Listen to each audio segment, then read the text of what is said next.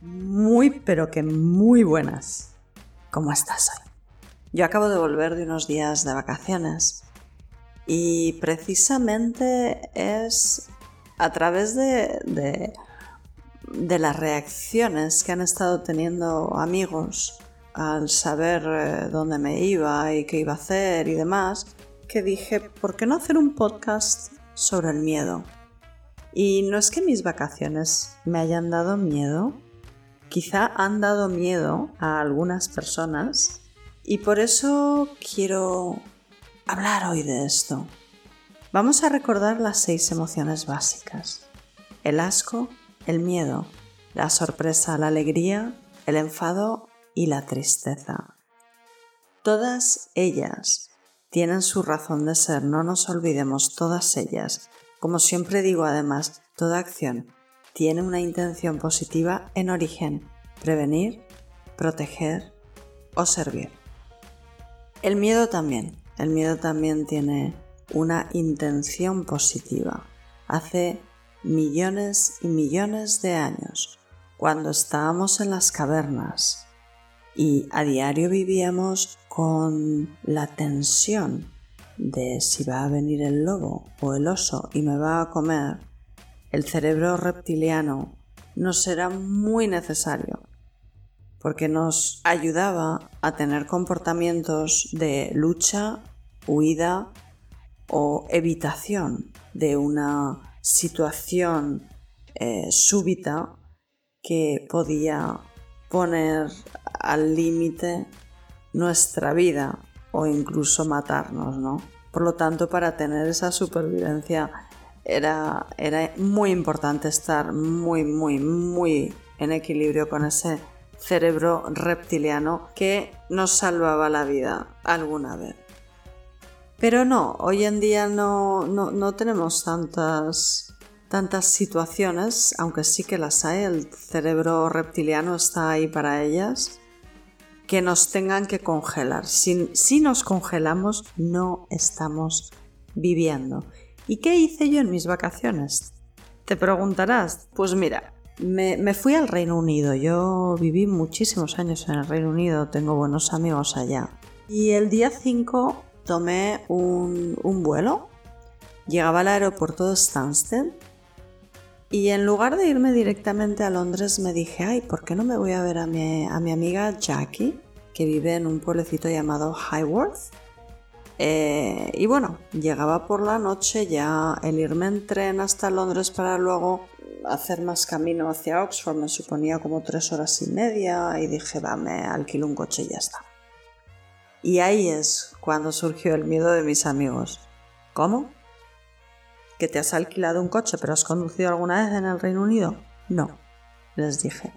Pero bueno, no pasa nada, he conducido aquí. Em, ya, pero ahí llevan el volante al otro lado. Sí, ¿y? Además soy zurda. Bueno, Vamos a recordar una cosa, incluso los guerreros tienen miedo cuando salen al campo de batalla. Todos tenemos miedo. La diferencia está en si dejamos que ese miedo nos congele o hacemos algo al respecto. Porque en el caso este que hoy nos está ocupando, si yo hubiese dejado que el miedo me congelase, no habría ido a ver a mi amiga y nos habríamos perdido un montón de experiencias fantásticas que pudimos compartir. Entonces, ¿cómo vamos a vivir? ¿Dejando que el miedo nos congele? ¿Dejando que el miedo se adueñe de aquello que hacemos en nuestras vidas? ¿O de lo contrario, vamos a vivir las emociones? Vamos a utilizar nuestro cerebro límbico, que es donde ellas residen y vamos a disfrutarlas. Y además, ¿por qué no utilizar también el neocórtex, que es donde reside la capacidad para aprender todos los matices de la realidad y además de trazar planes y estrategias súper complicadas de muchas maneras originales. Cuando dejamos que, que el miedo nos congele, lo que estamos generando es la muerte de muchas neuronas en nuestro cerebro. La neuroplasticidad es la capacidad que tiene el cerebro para adaptarse y cambiar como resultado de la conducta y de la experiencia. Todos tenemos cientos de miles de millones de neuronas, aunque a veces no lo parezca. Y es cuando utilizamos nuestro cerebro a través de las emociones, a través de las experiencias, sin dejarnos congelar por el miedo que seguimos generando neuronas. Cada neurona tiene unas 2.500 sinapsis. Y me preguntarás, ¿qué es eso?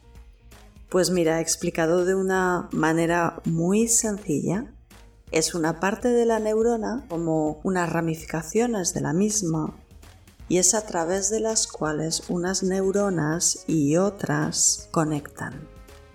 Hay unas conexiones que son químicas y hay otras que son eléctricas, pero no entremos en esto. Lo importante es que si utilizamos las neuronas con frecuencia, esas conexiones, esas sinapsis se hacen más fuertes o si no, eventualmente mueren.